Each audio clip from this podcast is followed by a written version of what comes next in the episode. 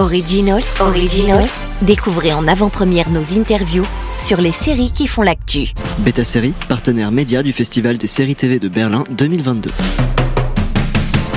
Bienvenue dans un nouvel épisode de Originals. Nous avons le plaisir d'être aujourd'hui avec euh, euh, Dikla Kedar, qui est la créatrice de The Lesson, le drame israélien qui a remporté le grand prix de la meilleure série lors des éditions 2022 du TV Berlin Festival, dont nous sommes partenaires, et également de Cannes Série cette même année. Hi Dikla, thanks so much to be with us today. Hi, it sounds so good in French. Everything sounds better. I won't make it in Hebrew, so sorry for that. So uh, maybe right in the subject, what is the lesson about? Can you pitch us the series? It's a conflict that starts in the classroom uh, between a civic teacher and uh, a student in 12th grade.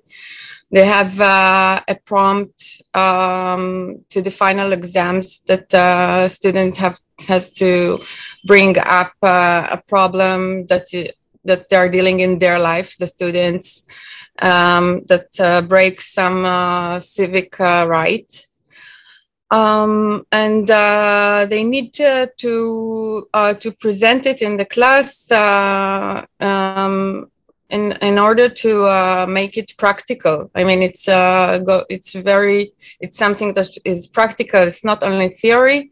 They uh, um, so um, the student has some kind of a deal with her teacher that she has to. She's a very pro- problematic student and uh, she, she's having a deal with the teacher that uh, she'll bring a, um, a real problem for from her life.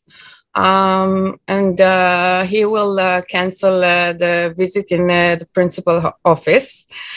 And she's really doing an effort and she brings a problem that is um, um, after like yesterday she was with her friends in the swimming pool. The swimming pool is public and uh, um, it's it's open uh, to every um, every people that uh, live around there, the, the swimming pool, and uh, many Arabs uh, comes to this pool as well.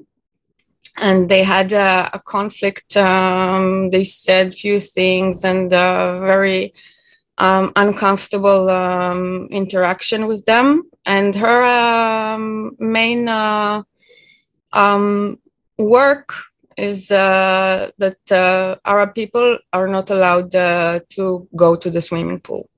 Um, so that's the the main event of uh, that is uh, making uh, the conflict in class. It goes outside to the um, to the school, to the high school, outside. It brings both of them upside down the life and make every one of them earn some things and lose a lot of things, both of them. And it it uh, goes uh, all the way very very far until uh, I mean out of the classroom, out of the city, until uh, you know it gets to the and the teacher the entire the entire uh, country. Yeah, and the teacher does his best, but progressively he falls like the students in a spiral of violence of uh, of uh, social networks of communication. So it's a, it's a, it's really very dramatic. This uh, this story. Where did you get the initial idea? Is this a real event you heard of, or? Um, in uh, 2014, there was uh, a real event in Israel that uh, um, a student in 12th grade um, she she published uh, she posted on Facebook a post um, and she said that uh, this teacher is uh, has a radical uh, left wing uh, opinions. Um, that he said uh, very radical things in class, and uh, this teacher should not teach anymore. And um, she tagged the principal um, of education the Minister of Education of Israel and many people. And uh, what uh, what took uh, my attention in this uh, event that uh, I was a very very problematic uh, student myself, uh-huh. and I went to a very very personal conflict with my teacher and I went, uh, it went too far many times. And I found myself many times uh, uh, um, going to the principal and say, this teacher should not uh, teach anymore. He's uh, like this and like this and like this. But uh, um, what's was uh, interesting about that event in the news that the teacher was suspended, and uh, yeah, and I thought to myself, what would happen uh, if it was me? How would I feel if somebody would listen to me when I was uh, 17? Mm. Because um, I was very brave to go to the principal and say, oh, but if I guess that if somebody would listen to me and uh, suspend the teacher, I would feel horrible.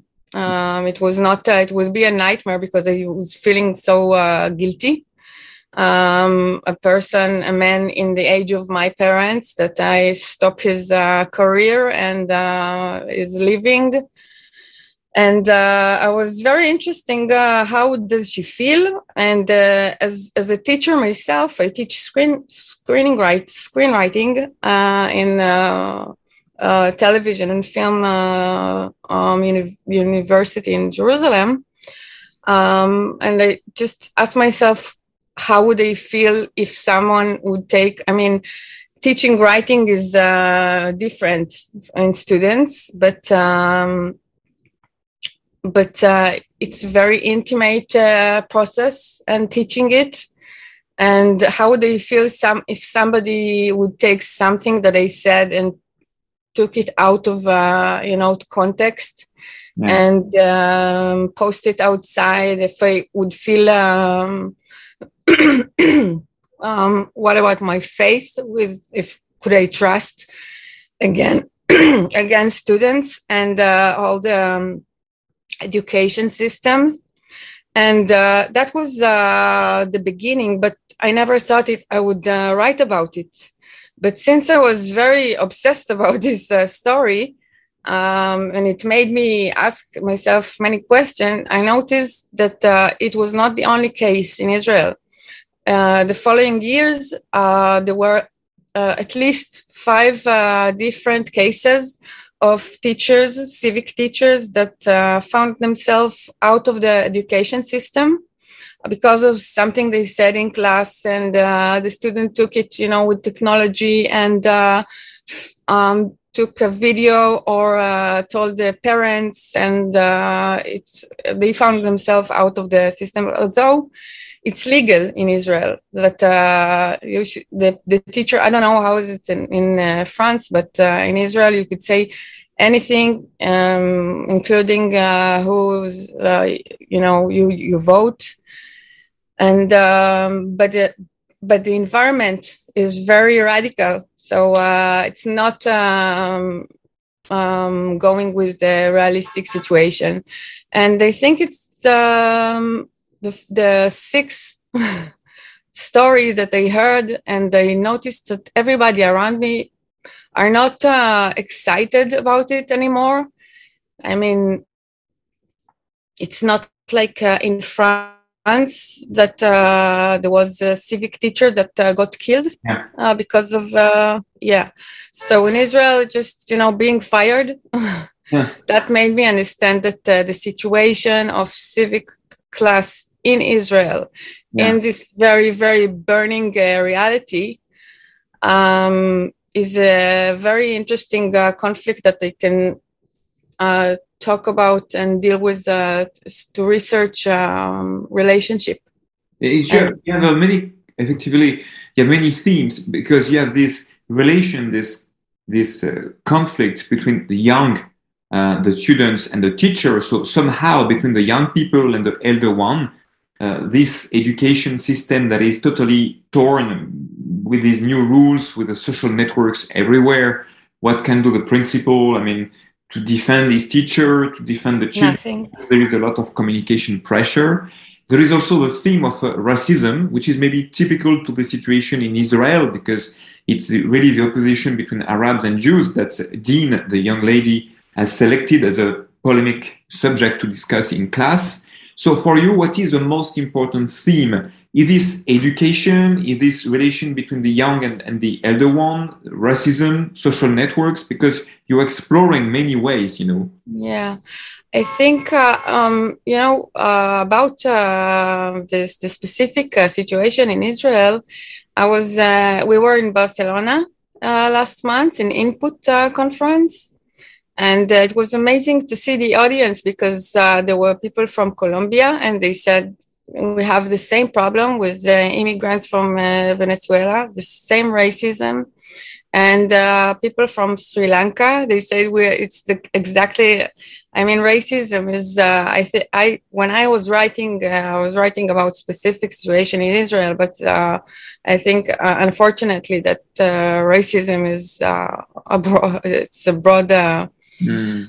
Um, and but, how? I don't know what's uh, the main theme. I'm a writer, so I just follow, you know, being honest and true when I write. But I think what what's led me in the right in writing that is the question: How far would you go uh, for justice?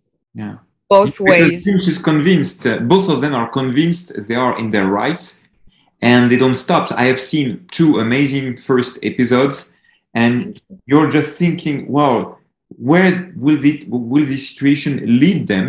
Because it takes it takes it, it takes more and more, you know, uh, people around them. I mean, yeah. for, for, the other uh, taking part. So suddenly it's uh, the school, it's the city. It takes an importance which is extraordinary. Mm, thank you.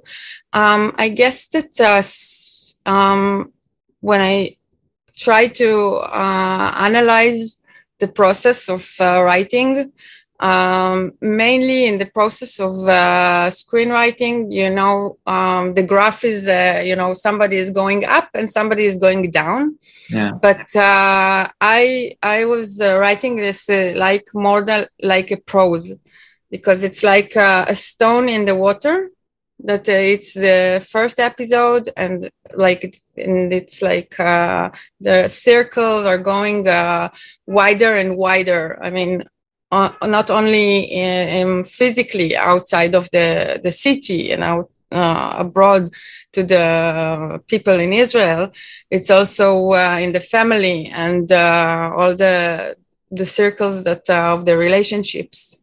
Mm. yeah Speaking about the uh, the authors, because we have uh, in this series uh, Doron Ben David that we know from uh, uh, he play he's playing Amir, but we know him from the Fauda incredible uh, series. Maya, the young lady Maya Landsmann, plays Dean. She she got the best interpretation prize, by the way, at Cannes, Cannes series, yeah. and all the other actors are super authentic, super true. Did you have already in mind Doron and Maya? Uh, while writing, or did you cast after? Because it is so authentic. Mm-hmm. I think that you knew them before to make something so true. Uh, that's an amazing uh, compliment, but uh, I don't. Uh, I don't. Uh, I know that uh, there are many writers that have in their mind an actor, but I can't do it because I feel it's like make me you know not see all the all the all the things that could happen to the character. Um, but um, the my amazing director uh, Eitan Zur um, it was he knew from the beginning that it would be uh, Doron Ben David because uh, he was working with him with another series um, and he knew that uh, he has some vulnerability uh, in his uh, personality and natural natural one. And uh, we knew that uh, this character um, needs uh, the vulnerability outside yeah, that you can I, see I, because of, yeah. because he's doing you know very horrible things. And uh, as a teacher as a, as a man as a father as an ex-husband. Uh, is a very damaged uh, character. Um, the same with uh, Lian, that is uh, well actor, uh, acted by uh, Maya Landsmann. Mm. Um, you feel a lot of uh, um, empathy for her Um, in this case, uh, it was not uh, from. We had uh, some uh, uh, thoughts about the character, about casting this character, because, uh, but um, Eitan is he knew that this, you know, the. there is only one scene in the script in the in all the six episodes that is not with one of them only one scene okay. so uh Eitan said that we don't have any chance for uh, adventures in casting it's not like uh, you can uh, take a chance with a new uh, uh actor and yeah and and in the audition when of the matching between between them it was it was uh, immediate um, electricity between them, and uh, it worked very well from the beginning. So it was, uh, and the others. Um, it was uh, also very um, it was not a complicated process. Um, i think uh, except for uh, asi which is uh, her uh, the guy in the class yeah. that uh, she loves him. That that she was uh, part of what she does by proneness also to convince the guy and maybe because she's attracted by him. So it's also a lot of i would say teenagers students relations that are building these conflicts. yeah exactly because uh, as to myself when i was a teenager i had uh, i was very activist in the, the other side of the political uh, side of Lian but it was always uh, because of a, a, very attractive guy. mm-hmm. It was, uh, you know, my ideals were uh, very uh, flexible. Uh, we we got you. We have all gone this way also. so, dear Dikla, we are, it's very interesting. We're almost at the end of this uh, interview. Um, is there any other projects of TV series you're working right now, or are you still in the lesson? You know no, the lesson, that's it. I uh, finished. I just, uh, you know, it's very nice to go and to see the world and uh, to see, to, to talk with people. But uh, no, um, I need also always uh, to do something new. Um, so yeah, I work, uh, I'm in, in, the beginning of a new project for TV and also write, I'm an author as well. Also so, a or a, a drama? Prose. prose. No, prose and novel. So I, yeah so um uh, yeah in a few i mean in few ways. Um, until something uh, you know uh, in TV uh, when it's uh, when you're starting uh, a process there is sometimes until it's uh, making you like 100% you're you have to be. But now i'm enjoying doing many things and, and all these prizes in festivals you know the success of the lesson uh, that's very nice part of writing.